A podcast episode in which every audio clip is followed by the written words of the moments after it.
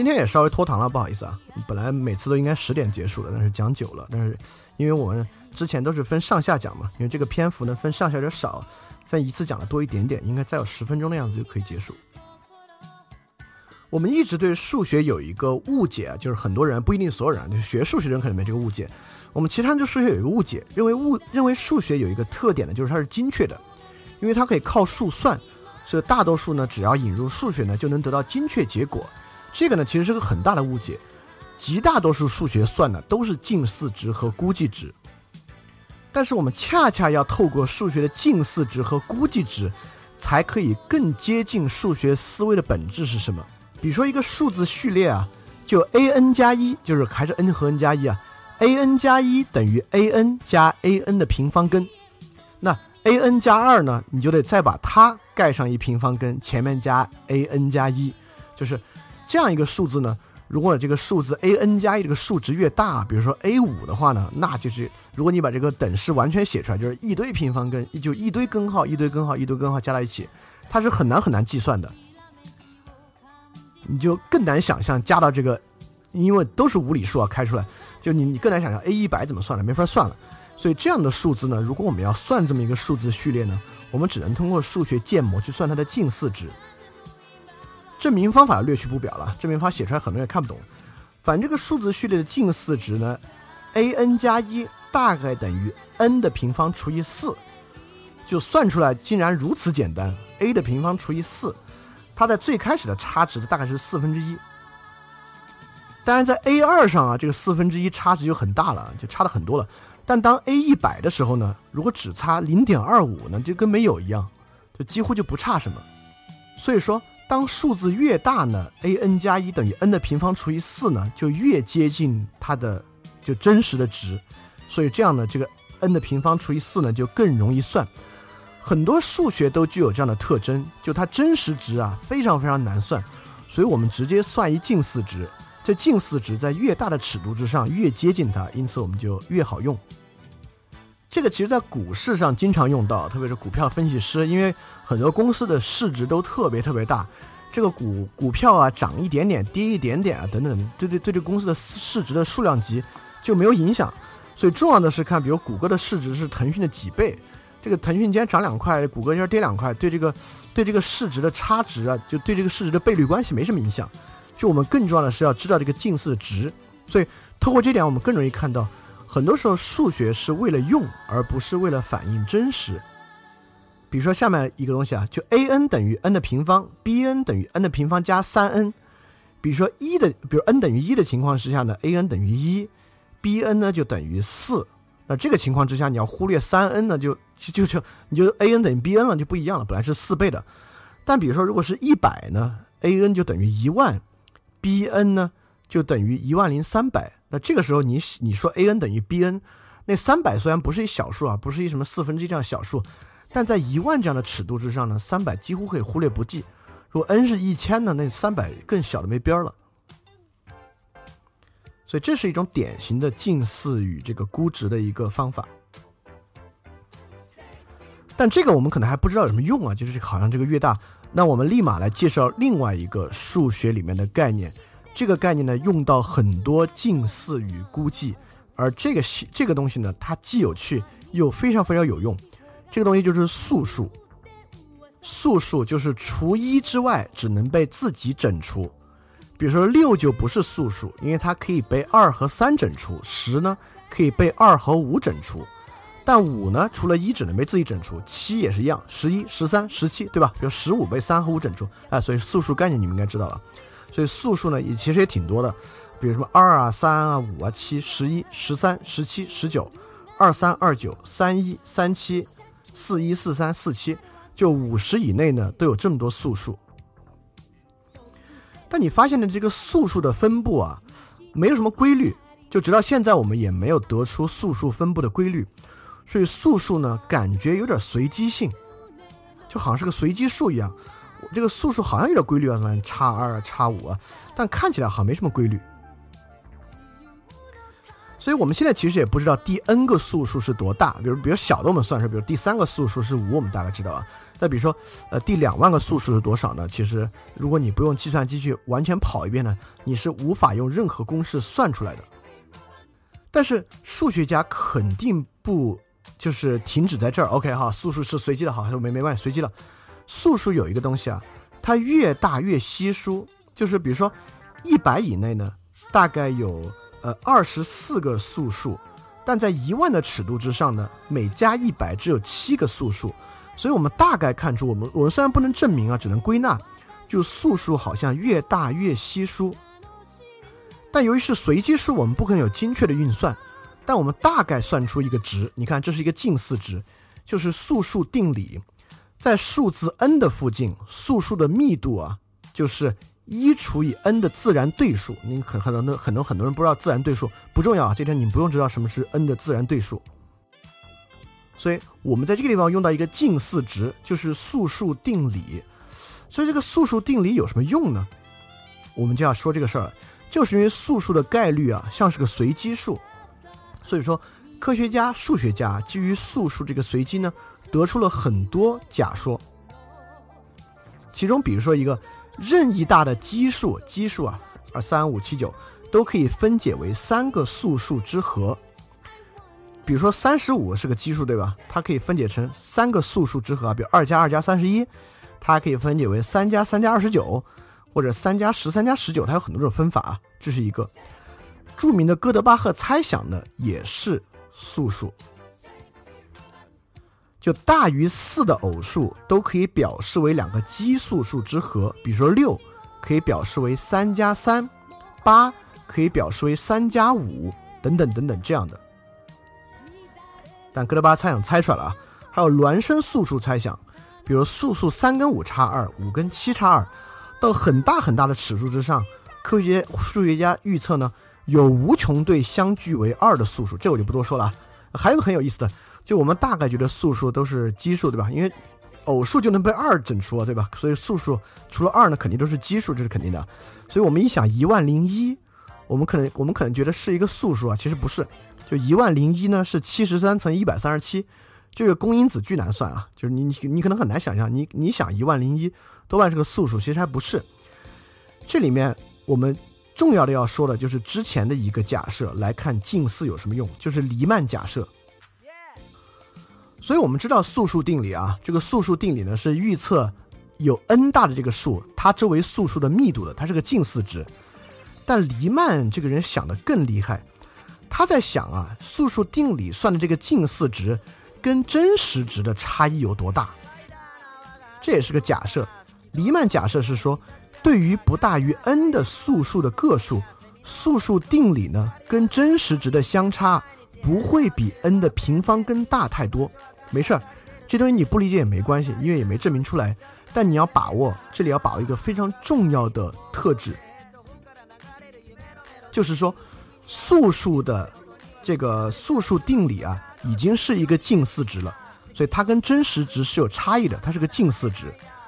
现在我们在为一个近似值算另一个近似值，也就是说，黎曼假设是在算这个近似值与真实值的差有多大，而这个差也不是个准确数，也是个近似值。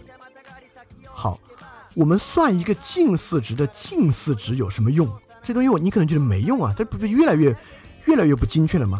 事实上，这个是数学在解释真实问题的时候真正厉害、真正厉害的地方。我们知道，现实是一个很复杂的系统，真实世界非常复杂，所以真实世界呢有风险、有不确定性。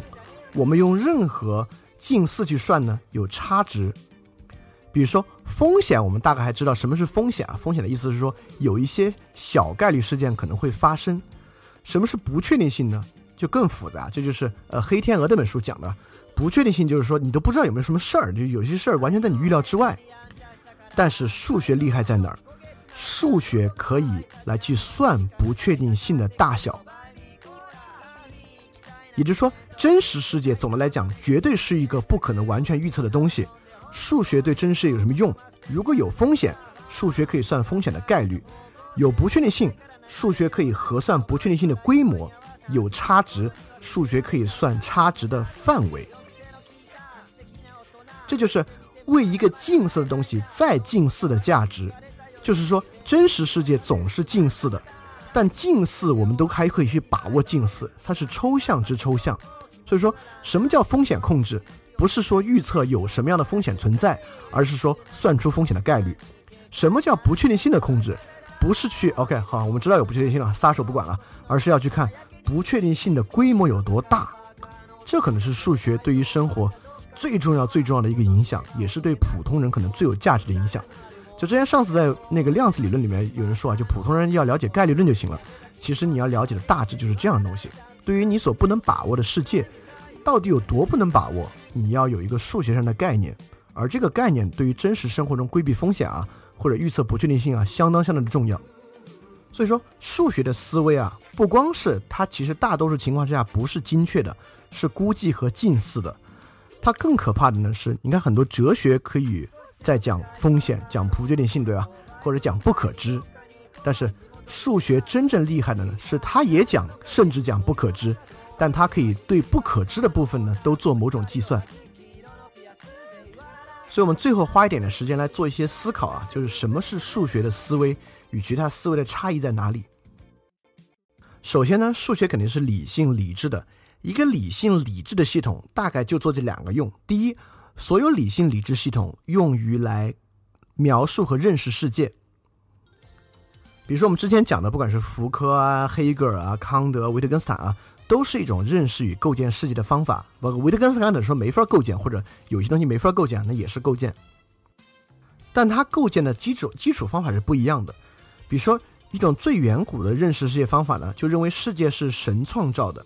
那神创的世界呢，要符合传统与伦理。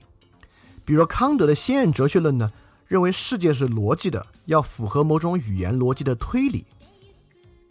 那同样作为认识世界这条系统呢，数学认为呢，世界是符合数学的假定和一个计算的。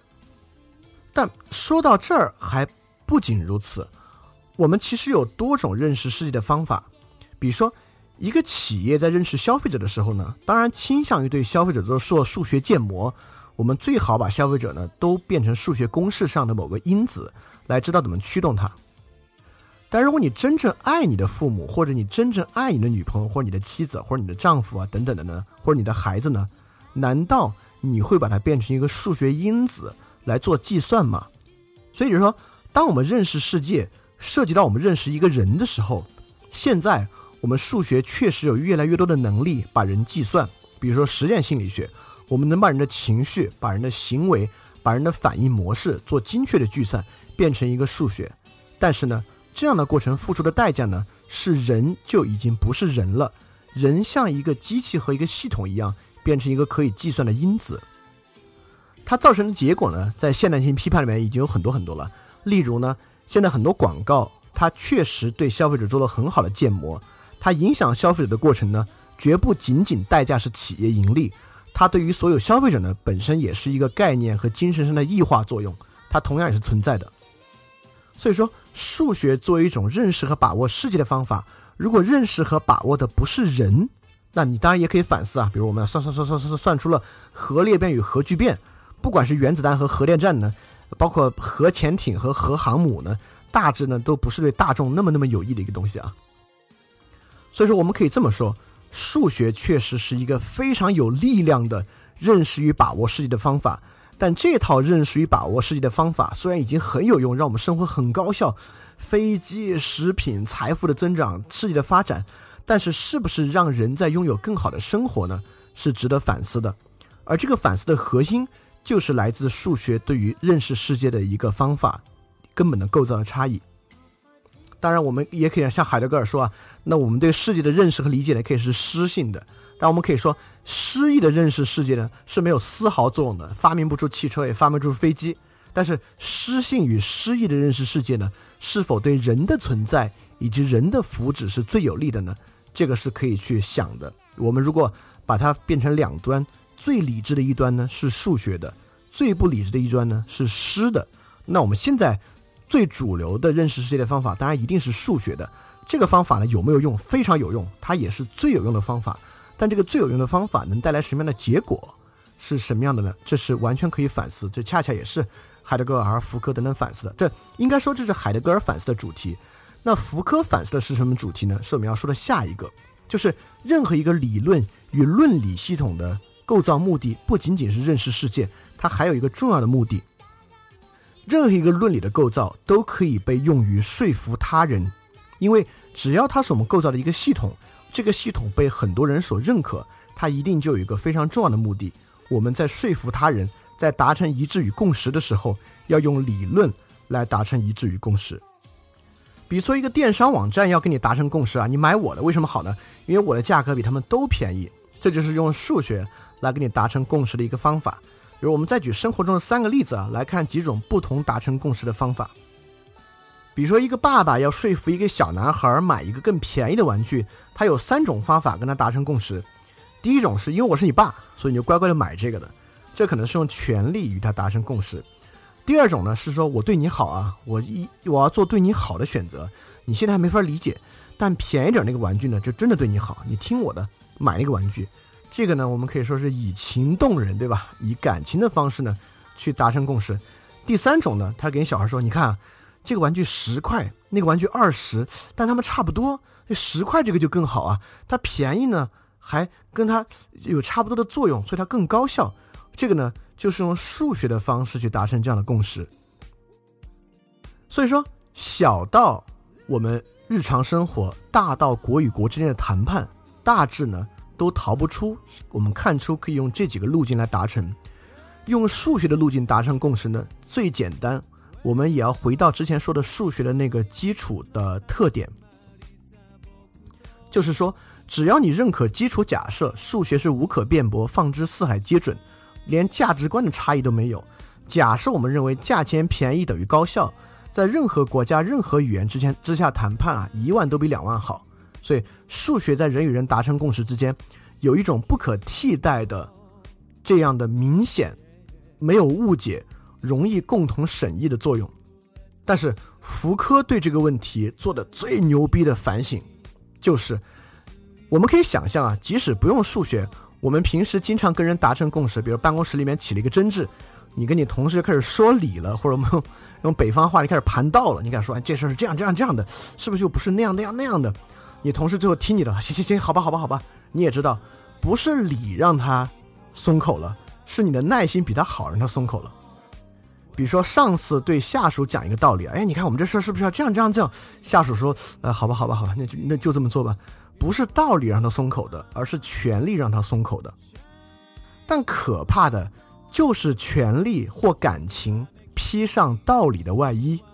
福柯最根本要反思的，就是说，我们的话语其实是权力，但权力为了让话语显得正当，会穿上道理或者数学的外衣。比如说 WTO 谈判，一个反倾销的协议，反倾销的协议看起来是绝对数学。绝对理性的，但实际上呢，却是权力意志的体现。所以，这是科学最可怕。当然，福柯认为没什么科学，都是话语权利。你会认为有点极端啊，但我是认可的。但这个没关系，我们可以有认可程度的差异。但你要理解，数学作为一种说理的方式，在达成人与人说服的时候，并不是说最后背后真正说服的动因是道理。你甚至可以认可福克的说法。在人与人达成共识的时候，几乎没有什么东西是可以用道理说服的，几乎背后都是用权力说服的。而权力最可怕的地方，就是它会发明出能够符合数学原理的规则。比比如说，我党总认为自己有很强的正当性啊，就说你看中国人民发展多快啊，GDP 增速啊，我们生活物质生活极大增长啊，就权力总是会发明出符合数学的假设与道理。来推进其正当性，来巩固其权力的正当性，它会不断的发明出知识。因此，数学有多强大，权力发明知识的能力就有多强大。我们有多强大的理性，以及生产出合用的理性工具，事实上就更大的强化了权力来统治非权力者，以及权力来发明出更无可辩驳的知识的可能性与能力。就是很多未来学家对于未来大数据世界的恐惧，就是这样的原因。一旦到大数据，数学就获得了更强大的能力。那么，比如任何不不不光是我国政府啊，任何国家政府拿出一份无可辩驳的报告，认为现在杀掉这个人对所有人都有无可辩驳的数学上的好处的时候，我们还能不能决定不要杀掉他？如果不要杀掉他，还能说出什么样的理由呢？在我们完全相信数学说理与论证，而不相信任何价值与伦理的世界，那么谁掌握了发明数学知识、以发明数学权利的能力呢？谁就掌握了本质的权利。而这样的一个世界，是不是对所有人来讲更好合作、更容易相融的一个世界呢？所以，这是我们对数学的应用的几个反思。但这并不代表说数学就一定不好啊！我们现在生活的所有财富，几乎所有的新的成果，跟数学都有最直接的关系。但是，这个是不是一定就一定那么好？是不是都要拥抱它？那反过来还有一个可以去反思的，就是数学那么厉害，数学这么有用。为什么大多数人还是不学数学、不用数学呢？或者只用很简单的数学，而没有尝试去把生活中的东西做建模呢？也是另外一个方向可以去思考的东西。那这个东西可能也是一个很复杂的元素啊，甚至你为了思考它呢，都可以用一个数学模型去思考它。所以今天我们分享的大概就是这些。那下周我们接着科学批判与了解科学系统要讲的就是科学革命这样一个话题。事实上，刚才讲的罗格斯中心主义、数学、物理学至上，以及科学是第一生产力等等的，都与科学革命有不可分割的关系。那么今天这个数学部分啊，大家都声称自己是数学不好的人来参加，那希望你们都听懂了，也收获到了呃我们想讲的东西啊。OK，大概这周就是这样的，我们下周再见。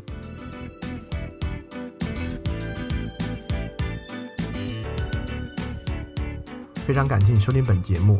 如果希望每周一加入微信群，跟我们一起学习，提出问题，看到每次分享的 keynote，可以微信添加“想借 Joy Share”，想借的拼音 x i n g j i e joyshare j o y s h a r e，并说牛津通识读本，就可以被我们拉入群中，每周一起学习了。欢迎你来。